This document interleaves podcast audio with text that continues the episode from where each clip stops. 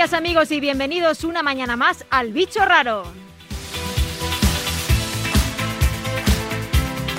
Con el buen tiempo a la vuelta de la esquina, apetece y mucho empezar a practicar deportes al aire libre y también aquellos donde el agua sea el protagonista. Es hora de empezar a desempolvar el bañador, las aletas y las gafas porque hoy las vais a necesitar. Si os hablo de rugby, más o menos todos sabéis en qué consiste y cómo se juega, pero si os hablo de rugby subacuático, ¿lo habíais escuchado alguna vez? Es un deporte intenso y de contacto que mezcla diferentes disciplinas como el hockey subacuático, el balonmano, el rugby o el buceo, y sin embargo es único. Hoy vamos a descubrirlo con una jugadora de la selección nacional. Sí, sí, tenemos selección nacional de rugby subacuático y con la experiencia en primera persona de uno de nosotros que lo ha practicado. Pero antes, como siempre, saludamos a este equipo de bichos raros. Al timón de los mandos técnicos tenemos a Dani López y en la producción a Débora Palmini. En nuestra mesa de análisis y cotilleo, Ana María Nimo, Gorka Alonso y Belén Jiménez. El bicho raro en Radio Marca. Pues vamos a meternos en materia, como cada semana antes de arrancar, nos vamos a dar una vuelta al mundo con Gorka Alonso. Vamos a viajar otra vez hasta Asia, hasta Japón, porque es una especie de paraíso para esto de los amantes de los deportes raros. ¿Y te gusta a ti Japón? Y me gusta, me gusta, nunca he estado, pero yo creo que me va a gustar mucho y yo creo que voy a ir para practicar deportes de estos que os suelo traer que son raros y a la vez peligrosos. Acordaros que hace unas semanas os traje aquellas batallas de, bolas, esas, esas, batallas que se llamaban Yukigasen. Bueno, pues hoy os traigo también algo parecido, bastante peligroso, también es una especie de batalla y vais a ver que lo han llegado incluso a prohibir en algunos puntos del país. Madre mía, ¿me estás contando? Os, es que ahora vais a ver y vais a entender perfectamente por qué lo han llegado a prohibir en algunos sitios, pero en cambio en otros es muy popular, ¿vale? El deporte se llama Botaoshi. Botaoshi, que es un nombre muy asiático, muy japonés. ¿Qué significa? ¿Sabemos?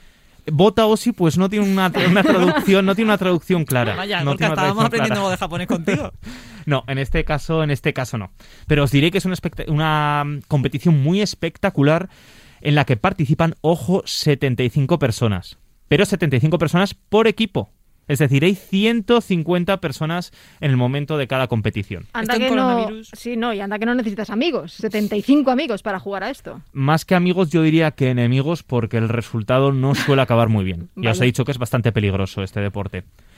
Precisamente mm, por esto que os he dicho que, que es peligroso, es parece una batalla, una auténtica batalla y se ha llegado a prohibir en varias academias nacionales de autodefensa, que es precisamente donde se practica este deporte, ¿vale? A mí ya me está intrigando. A ver, cuéntanos, ¿de qué va? Bueno, os voy a contar. Son dos equipos, ¿vale? Con 75 personas en cada equipo, como os he comentado antes, y se divide en dos partes, los defensas y los que atacan. 25 personas se encargan de defender un palo de 3 metros y medio de altura y otras 50 personas se encargan de derribar el palo del equipo contrario. ¿Vale? Entonces os podéis imaginar la que se monta alrededor de ese palo, 75 personas unos encima de otros. ¿Y qué diámetro tiene este palo? El palo no sabemos cuánto qué diámetro tiene exactamente. Gorka, quiero respuestas. Lo importante del palo es que mide 3 metros y medio. Hoy Nimo viene a tocarte las narices. Veo que quieres saber mucha información sobre, sobre el botaoshi. el palo. Imagínate un, un, palo gordo, bastante gordo, porque además hay una persona que tiene que estar arriba del palo, que tiene que trepar hasta arriba, ¿vale? Entonces, esta persona es el ninja y su papel es muy, muy importante en esta competición. Porque, como os he dicho, se puede ganar, de, bueno, no os he dicho cómo se puede ganar, pero os lo digo ahora, ¿vale? Se puede ganar de dos formas. Una, derribando el palo por completo, cuando toca el suelo ya ha perdido el equipo contrario.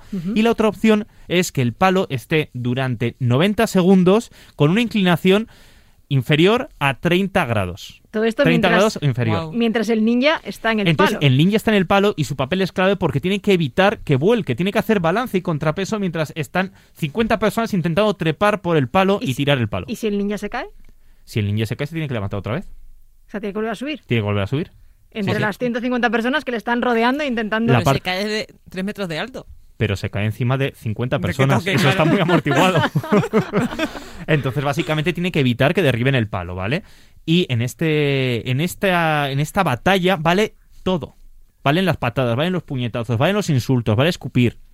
Solo hay una cosa que no vale. Maravilloso. Bueno, es un postpartido de fútbol, cualquiera. Hay una cosa que no está permitida. A ver si sabéis qué puede ser. Mm, Morder. Sí, efectivamente. no te habrás leído tú el guion, ¿no? Gorka, ¿cómo nace este deporte? ¿Dónde nace? Bueno, este deporte nace en Japón, como, Sí. como os he comentado, y nace después de la Segunda Guerra Mundial, ¿vale? Porque después de que Japón perdiese la Segunda Guerra Mundial, empezaron a practicarlo esto como una forma de potenciar la defensa de, de los soldados y de los militares, porque quién sabe si podía llegar otra batalla y Pensaba que decías que era necesitan... como para desfogar la mala leche que se las había quedado no, por perder. no, no, no, no. Maravilloso, Gorka. Siempre es muy interesante todo lo que nos traes. Pero bueno, llega el momento de conocer un poco más del rugby subacuático. Nos vamos ya con las reglas del juego. Ana María Nimo, ilumínanos, por favor. Pues a ver, hay quien dice que el origen del rugby subacuático está en los entrenamientos de la Marina Francesa. Otros dicen que, que está eh, en Kenia, donde jugaban bajo el agua con cocos. Pero bueno, eso son solo especulaciones. Queremos, queremos hechos, por favor, Nimo. Hechos. La verdad es que, que el origen de todo esto está en Alemania, en 1960, donde ya se practicaba este deporte. Ah, pero no hace mucho. No hace tanto, no hace tanto, pero la cuestión es, mm, ¿por qué? Pues Cuéntanos. claro. Estamos aquí para Para descubrirlo. eso has venido. Yo sí tengo respuestas. Pues bien, esto empezó a practicarse en los centros de buceo para ayudar a los buceadores a fortalecer su condición física debajo del agua. Porque me imagino que tienes que aguantar... eh, bueno, Claro, la apnea, la apnea eh, pues es muy importante aquí abajo. Vale, vale. Como ahora os voy a contar. Eh, aquí abajo. Eh, total. Que, que bueno, que esto, aunque a nosotros nos suene muy marciano, en Alemania es un deporte súper común. Allí hay cerca de 70 clubes. Fíjate. En España, en cambio, el rugby subacuático eh, llegó hace apenas 15 años. Y lo trajeron pues los jugadores colombianos, porque en Colombia sí que, sí que se practica esto bastante. Y la pregunta que os estáis haciendo es, ¿qué tiene en común el rugby subacuático y el rugby tradicional, no? Venga, descúbrenoslo.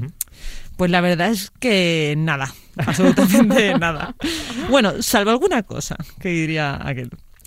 Lo único que tienen en común es que en el momento en el que tú coges el balón, ya puedes correr o nadar o hacer lo que puedas porque se te vienen todos encima. Vaya. Y, y el objetivo de, de los jugadores es, como suele ser en estos casos, marcar gol en la portería contraria. El único problemita es que la canasta está debajo del agua, bien agarrada al fondo de la piscina. Es decir, hay que ir hasta abajo, hasta el otro de- del, hasta la otra esquina de la piscina. Ujú. A bajar. Bueno, To- todo el deporte, todo el deporte, o sea, to- todo, todo, todas las jugadas se desarrollan bajo el agua. Ujú. Por eso se llama rugby subacuático. no recuerdo. Vale, vale. Y por eso la- las canastas están agarradas al, al fondo de la piscina. Eh, y el rugby subacuático, perdón, en el rugby subacuático hay dos equipos. Cada uno de ellos tiene seis jugadores. Eh, y otros seis están unos dentro del agua y otros seis fuera. Y se reparten en tres posiciones. Hay dos porteros, dos defensa y dos en el ataque. Hay dos de cada porque, porque uno tiene que esperar a que el otro vuelva de tomar aire antes de moverse de su posición. O sea, se van cambiando, no se van dando. Se van dando relevos. relevos, sí, para poder, ya sabéis. Y en ningún Respirar. momento de, en ningún momento del partido hay ninguna jugada fuera del agua. Es no, todo va, todo no, no, no, no. De hecho, el balón es casi imposible que salga del agua porque está relleno de agua. Ah, o sea, que pesa. Pesa, claro, sí, sí, estaba sí. pensando en un balón, habitualmente los balones No, flotan. no, no, claro. O sea, no tienes que preocuparte de que no se te escape el balón hacia arriba porque Vale. el balón de, de por sí ya tiene un peso. un Ya bastantes preocupaciones tienen los pobres. Pues sí. Por eso las jugadas duran entre 10 y 40 segundos, no más. Vale. Y bueno, hay una precisión de reglamento de la Federación Española de Actividades Subacuáticas que me gusta mucho. A ver. El rugby subacuático es un deporte de contacto físico. Las reglas están basadas en el juego limpio y el sentido común. ¿Para qué más? O sea, es que un reglamento, esto es lo que tendría que ser un reglamento. Pues sí, y para todos. Pues a mí esto me gusta claro, mucho. que sí, juego limpio y sentido común. Mm. A mí también. Gracias, Ana María Nimo. Un placer. Eh, Aunque parece sencillo, no lo es, ¿eh? A mí no me parece nada sencillo, pero bueno, vamos a ver ahora qué necesitamos para practicarlo. Belén Jiménez, ¿cuánto dinerito necesitamos? Bueno, aquí tengo buenas noticias hoy. Bueno, lo primero que tenemos que saber es que es un deporte minoritario y que no hay muchas escuelas, de hecho no hay ninguna. Lo, se practica en clubs y te lo enseñan pues las personas que están en el club practicando este deporte, te enseñan cómo funciona la técnica, entrenan, etcétera, etcétera. En concreto, en España tenemos cinco clubs, uno en Madrid, en Barcelona, en Valencia, Valladolid y Pamplona, y dos tentativas en País Vasco y otra en Sevilla. ¿Se necesita experiencia en actividades acuáticas? Pues viene bien. Si sabes nadar, Si sabes flotar, Flo- viene con, bien. Con, con flotar bien. suficiente, ¿no? Es lo básico, es Vale. el nivel básico para poder. Pero vamos, que se puede, ¿eh? O sea, Sí. que no podemos empezar desde cero. Hombre, pero a partir de ahí tienes que deconstruir, porque el objetivo es no flotar, ¿no? Claro, tienes que desaprender lo aprendido. Es una pena. Es, es verdad, es cierto, es cierto. Muy bien, pues yo me he querido plantear un poco, que me estoy planteando yo lo de practicar este deporte, porque me gusta mucho la, la natación y ya lo sabéis, un poco cómo son estos entrenamientos. Después descubriremos quién del equipo ha claro, practicado. claro, Chan, claro, chan. claro. Vale. Hay que, hay, ahí hay un misterio. Ahí se queda. Bueno, pues nos cuenta cómo son estos entrenamientos Víctor Alegría, el presidente de la Federación Madrileña de Actividades Subacuáticas. Vale, hay una parte que es una, la parte física, ¿no? Pues es natación pura y dura. Y a diferencia de natación clásica, pues es aparte natación con aletas y apnea. Y luego hay una parte pues más específica que es, pues bueno, este, estrategia, táctica, juego, etcétera. Pues ya lo habéis oído, aquí trabajamos de todo. Es bastante completito los entrenamientos, mucha preparación, mucho físico, mucho aguante físico. A mí lo de la apnea me ha matado, la verdad. Yo ahí- lo de la apnea me tiene, me tiene apnea, apnea en estrés. Es una apnea así como un poco. No lo veo, no lo veo. Eso sí, no os asustéis porque no es tan gore como el rugby de tierra que conocemos todos. Es más de estrategia. Hay un, es un deporte muy táctico y jugamos en tres dimensiones. Tú esto ya lo sabrías, Nimo. Sí, eso sí lo sabía. Lo de las tres dimensiones, a mí me ha Tuve que preguntarlo. en su momento. pero ¿de ¿Qué es qué eso del significa 3D? esto? ¿Qué es el Sí. 3D? Vale. Eh, es poco lesivo. De, la- de hecho, las pocas lesiones que hay suelen ser más en iniciación, más que en niveles altos. Lo que hay es mucha velocidad y muchos pases. La equipación, pues nada, os imaginaréis. Bañador, primero, básico. Gafas, tuba y aletas. Vamos, que es más económico imposible. ¿Y no lo podemos hacer sin bañador? Mm, No, lo pregunté también, Gorka. Ya sabía que tú querías hacer esa pregunta, lo pregunté también, pero no, hay que ir con bañador. O sea, que nos vamos a Decathlon, compramos todo esto y en un pliqui ya podemos practicar rugby subacuático. O sea, está bastante bien. Eh, a veces también llevan gorros de waterpolo, pero no es para proteger, o sea, es- principalmente es para distinguir a los demás. Os imaginaréis que no se ve mucho, entonces bueno, pues es mejor que nos distingamos. Bueno, claro, con tanta burbuja y tanto movimiento ahí. Un locurote. Sí, sí. Bueno, pues eh, la frecuencia de entrenamiento serían como dos o tres días por semana y eso sí, me han dicho, hacen falta piscinas. Las piscinas además tienen que tener tres metros de profundidad. O sea que Claro, hacen falta piscinas en general, pero encima de estas también. O No sea, son, hace falta no- de todo. Claro, es que no Queremos son las piscinas, piscinas. no son las piscinas en las que nadamos todos, sino son piscinas especiales, Efectivamente. que me imagino que de esas no abundan mucho. Belén, muchísimas gracias. Ha llegado el momento de conocer a la capitana del Club de los Osos de Madrid, Tatiana Arias. Sí, hola, buenos días. Buenos días, ¿qué tal? ¿Cómo estás? Pues muy contenta de estar en tu programa. Muchas gracias. Bueno, lo primero, ya para meternos así en materia, ¿cuándo empieza tu romance con el rugby subacuático? bueno, mi romance comenzó hace ya muchos años, eh, pues hace como, te podría decir, como 20 años. Mira, yo era nadadora y pues en la, en la época del cole y eso, entonces pues mi mamá me metió en la natación y pues yo iba, pero yo creo que era más por mi mamá. Sí. Entonces parecía un deporte, pues sí, muy bien, vas y vienes, pero era como un poco aburrido. Y Ujú. ya un compañero también que nadaba en esa época me dijo, oye Tati, ¿quieres venirte a, a probar un nuevo deporte? Y yo, bueno, pues dale. Me fui a probar ese deporte y lo conocí y me enamoré. Y desde el minuto uno que lo probé me encantó. Obviamente, pues yo ya tenía la, lo de la velocidad, eh, no trabajaba mucho la apnea, pues en la natación como si no es que se trabaje mucho la apnea, pero bueno, eso se gana fácilmente. Y lo único fue empezar a trabajar el tubo y la máscara o la careta. Sí. Eso fue lo más, de pronto al principio complicado. Y también los oídos, porque como ya habéis eh, contado, es de más de tres y medio de profundidad, entonces ahí ya pues tienes que empezar a trabajar eh, con los oídos, eh, que se destaponen. Claro, me imagino que eso será de las cosas más complicadas, ¿no? Sí, al principio es lo más complicado. Luego, en cuanto tú tengas eso, pero eso lo puedes coger al la tercero, el tercer entrenamiento, Sí. ya es como, como caminar y, y no sé, y, y, mm, respirar. Claro, porque Tatiana, al nivel, a nivel físico, ¿es, ¿es muy duro este deporte? Sí, en competición es muy duro, muy, muy. O sea, a ver, mm, si tú lo practicas así de, de normalito, no es tan duro. Lo que pasa es que el problema es la apnea. ¿sí? Imagínate tú en apnea y con movimiento, pues más gastas aire, entonces es lo único. Pero realmente como estás en un juego, estás diverti- divirtiéndote, Sí. se te olvida, se te olvida Claro. que tienes que respirar. Bueno, se te olvida a ti que te apasiona y Al que, resto no. en donde, donde, no sé, el hecho de tener la pelota, el hecho de, venga, voy a buscar hacer el gol, pues como que se te Sí. va un poco. ¿sabes? Pero Ta- Tatiana, ¿qué tipo de entrenamientos hacéis? Me refiero, ¿necesitáis entrenar eh, fuera de la piscina algún tipo de habilidad para, mm, para después poder jugar al rugby subacuático? No es necesario, pero lo ideal, como todo, como todo deporte, siempre viene bien tener fuerza, sí. Entonces trabajar lo que es eh, la musculación, pesas, eh, con gomas elásticas. Eh, en la parte así como que se trabajaría afuera y también la parte de los estiramientos. De resto nosotros necesitamos agua, agua, agua. Eh, Tatiana, ¿es un deporte mixto o, o está dividido en masculino y femenino? Sí, a ver, te cuento. Nosotros, por ejemplo, en España somos eh, muy poquitos equipos.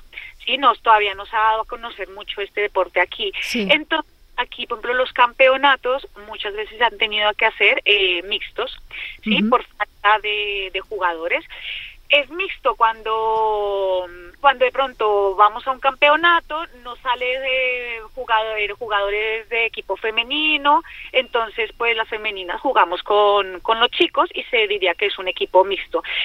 Eh, cuando tenemos equipo femenino, sí solamente podemos jugar femenino, no puede ser ni un chico con 15 chicas, no, tiene que ser exclusivamente femenino, pero los chicos sí pueden jugar con chicas y aquí sí lo jugamos mucho. En otros países, por ejemplo, como Colombia, que está, hay muchos equipos de, de rugby acuático, Alemania, mm, Noruega, por lo que sí juegan más separados. Aquí lo hacemos más en conjunto. Sí, y, y Tatiana, em, ¿qué franja de edad puede jugar este deporte? Que este deporte admite un rango grandísimo de edad. Mira, yo he conocido niños de siete años, menos no por las cuestiones de apnea y por el crecimiento, y de pronto pues en, no- en piscinas tan profundas. Y más, yo he tenido compañeros de 60 años. Ah, de- fíjate, Sí, sí, sí, es un rango impresionante lo que admite este deporte. Estamos a qué tiempo. bien. Estamos a tiempo todavía. Está- Nunca es tarde.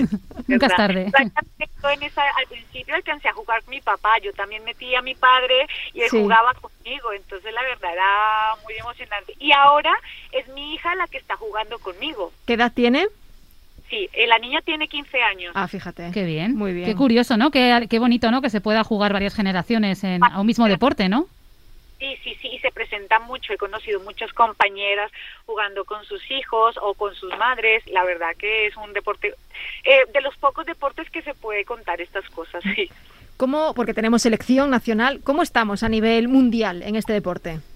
Pues mira, te cuento, hace más o menos eh, dos años tuvimos el, el último campeonato mundial que se celebró en Viena. ¿sí? Eh, quedamos de séptima, si no estoy mal, si no recuerdo, porque yo la, la memoria la tengo un poco... Aquí, aquí estamos hablando de la selección femenina. La selección femenina, sí, la selección femenina, también fuimos representados por la selección masculina y la verdad que vamos subiendo escalones. ¿sí? Claro. Poco a poco. Eh, jugamos eh, contra, contra Estados Unidos, jugamos contra Alemania, que es de los mejores, eh, tuvimos unos encuentros también amistosos con Colombia y que son los equipos que pues que quedan en, en el en el podium no que fue Colom Alemania Colombia Noruega son los mejores jugadores Sí. en este Esa era un poco, un poco la siguiente pregunta, ¿no? Que quiénes son los rivales a batir, quiénes son los mejores en este deporte. Sí a ver nuestros rivales más próximos por por nivel sería pues por ejemplo Italia sería, mm, eh, Turquía a nivel mundial sí Sí. Turquía, Italia, eh, Estados Unidos y de por ejemplo los grandes, grandes, grandes, los que prácticamente están arriba en, en los podios es eh, Colombia, Ujú. mm, Noruega y, y Alemania. Fíjate. Tatiana, ¿por qué crees que hay más cultura en otros países de rugby subacuático? ¿A qué se debe ese- esa incidencia de que haya más práctica de este deporte en otros países que en comparación, por ejemplo, con España? Pues mira, nosotros aquí tenemos el gran problema de las piscinas. Eh, hay, hay muy poquitas piscinas con profundidad. ¿sí? Hay muy poquitas prof- eh, piscinas con profundidad, pero asequibles a nosotros. Entonces no nos las prestan. Eh, por ejemplo, creo que Castilla y León tienen, tienen un máximo de profundidad, no pueden pasar de X de X metros, entonces a ellos también se les dificulta. Eh, y son costosas, el alquiler de la piscina son costosas. Otros países pues los promueven y entonces no cobran el alquiler de la piscina, por ejemplo, de pronto en Alemania, eh, en Colombia hay muchas, muchas, muchas piscinas porque es un país más que tiene más ciudades calientes, entonces eh, es más fácil practicar este deporte en otros O países. sea, una de las peticiones, me imagino, Tatiana, será que, que habiliten más piscinas, ¿no? Para poder practicarlo. Sí, sí, que se habiliten más porque nosotros in- y hemos intentado buscar eh, cuando se nos cierra la oportunidad de pronto en la que estamos entrenando, hemos eh, tratado de buscar en otros sitios y es muy difícil. No, no la alquilan o no, no se permite. Mm. Y Tatiana, ¿nos puedes contar alguna anécdota que hayas, que hayas vivido? Sobre todo, bueno, pasando tanto tiempo debajo del agua, no sé si habéis tenido algún susto, si son habituales los sustos debajo del agua.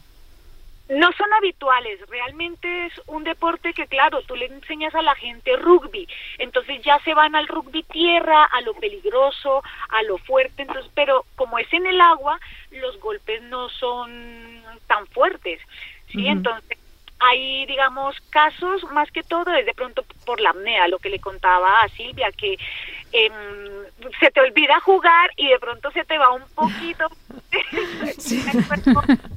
te, te dice, oye, que necesito aire. Necesito respirar. Se me va a olvidar, ¿no?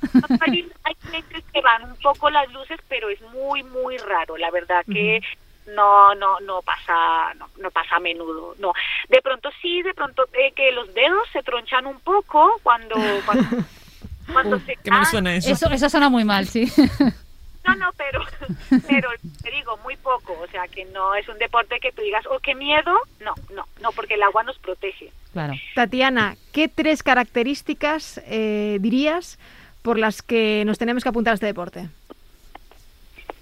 Mm, pues mira, eh, diversión, Sí. ¿sí? Eh, trabajo en equipo eh, y pues que haces deporte, te ejercitas, sí, Ujú. tam- mucha, mucha apnea, ganas velocidad, ganas fuerza, sí.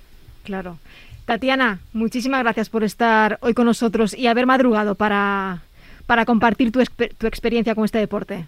No, muchas gracias a vosotros porque la verdad me encanta dar a conocer mi deporte y espero que mucha gente se anime. No sé si de pronto podría dejar mi número telefónico para que la gente que lo sepa o, o el correo del equipo que se mm, pongan en contacto con nosotros y Sí. vengan a probar. Sí, dinos si quieres el correo y, y toda la gente que quiera, por supuesto, Claro, que que se vaya apunten, oye, a cuanto probar. más.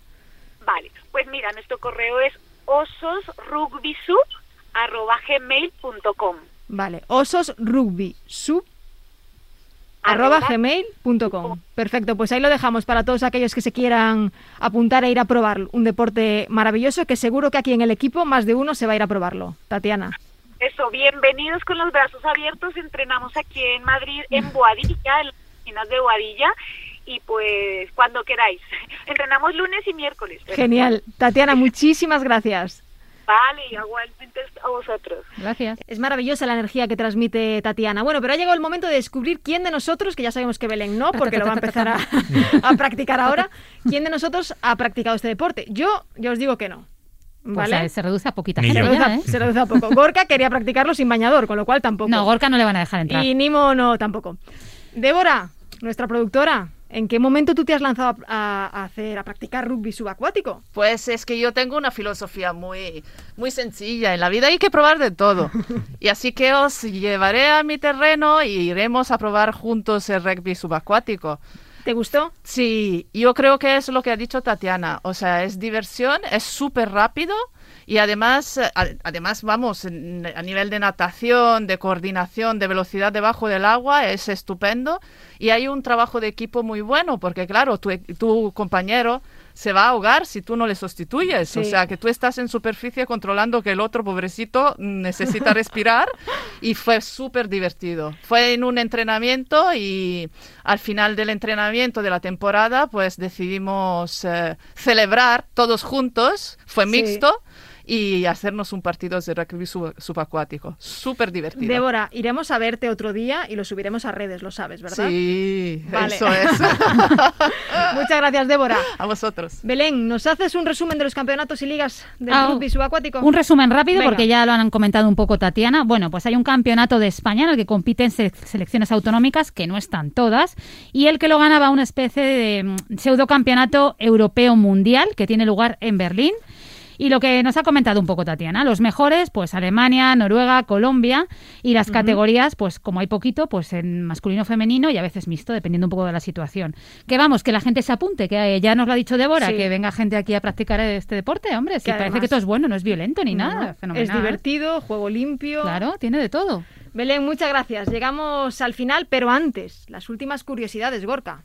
¿Sabías que... Bueno, ¿sabíais que la persona que decidió practicar el rugby subacuático con mayor edad tiene 88 años? Fíjate, nos hablaba Tatiana de 60. Eso es, sí, sí, pues en Canadá hay un canadiense que con 88 años se lanzó a practicar rugby subacuático. Bueno, Y os voy a contar también alguna curiosidad más, ¿vale? fenomenal. Habías hablado tú antes, eh, Belén, sobre que era barato este deporte. Sí. Es cierto que es barato en la equipación, pero ya nos ha adelantado Tatiana que nos ha adelantado Tatiana que es bastante caro a nivel de alquiler de, de las instalaciones, ¿vale? Porque el alquiler de las piscinas ronda los 1.000 euros. Madre mía. Y esto lo tienen que poner los jugadores de su bolsillo, ¿Mil claro. euros? Mil ¿De euros. cuánto tiempo? 1.000 euros el alquiler de, de- para el entrenamiento. Entonces, Madre mía, es que me parece sí, un sí, sí. dineral. Madre, sí. Bueno. Fíjate, es, es- Entonces, claro, es bastante complicado. Bueno, es un dinero que lo tienen que rascar de su bolsillo los jugadores, los- todos los que compiten. Pero bueno, eso también hace que sean una piña. Y igual que en el rugby normal, tienen el famoso tercer tiempo, que es irse a tomarse una cervecita después del Un partido. clásico, un clásico, vamos. No Eso es lo mejor de todo, ¿no? Yo creo que solo por eso Sí. merece la pena. Sí, sí. Que merece la pena el deporte Hombre, en sí. un poco de aliciente, ¿no? Después del esfuerzo físico, que tengas ahí tu Sí. ratito, ¿no? De, de Sí, estar os- ahí tan a os- gusto, claro. ¿Os vais a apuntar? ¿Os vais a, A a mí- probar? A mí, a a mí- probar. a mí lo de probar no me, no me disgusta, ¿eh? Yo O sea, sí vamos todos un día. Mm, yo me animo a que practiquemos un día todos juntos. Sí, pe- Yo solo si Gorka va con bañador. Voy vas con sin bañador. bañador, voy con ya- ya bañador. nos lo si, vas sin, pensamos. si vas sin bañador, entonces eh, mejor no. No, porque además que han dicho que no es violento y eso, a mí Sí. eso me ha dejado muy tranquila. Chicos, se nos acaba el tiempo. Ya sabéis que podéis escribirnos por Twitter o por Instagram, el bicho raro-rm, y dejar ahí todos vuestros comentarios. Nosotros, ahora, nos vamos a desayunar, que creo que nos lo hemos ganado. La próxima semana más. ¡A disfrutar!